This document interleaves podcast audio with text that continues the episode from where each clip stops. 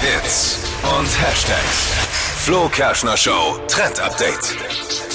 Tinder Background Checks. Das soll die neue Funktion in der Dating-App werden. Darüber können dann Nutzer mal auschecken, ob das Match schon mal so ein Gewaltverbrechen ähm, ha gemacht hatte oder irgendwie verwickelt war. Und das finde ich irgendwie schon krass. Ich finde, es ist eine gute Funktion, weil man trifft sich da schließlich mit Menschen, die man vorher noch nie getroffen hat und kann dann vorher eben kurz auschecken, ähm, was da eigentlich hinter der Person steckt.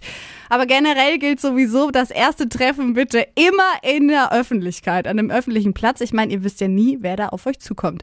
Den Background-Check ähm, gibt's gerade schon in der USA und soll jetzt in den kommenden Monaten eben auch in anderen Ländern äh, mit dazukommen. Aber wenn du jetzt zehn Jahre verheiratet bist, wenn der jetzt neu zu uns kommt, der Background-Check, und machst den und stellst dann fest, vorher, bevor wir uns kennengelernt haben, war er oder sie. Scheiße, was Ja. mache ich dann? Dann ist es dir überlegen. Und wenn man in Zukunft bei Tinder unterwegs ist, habe immer eine Ausrede. Ich, ich check nur mal die Straftaten der anderen.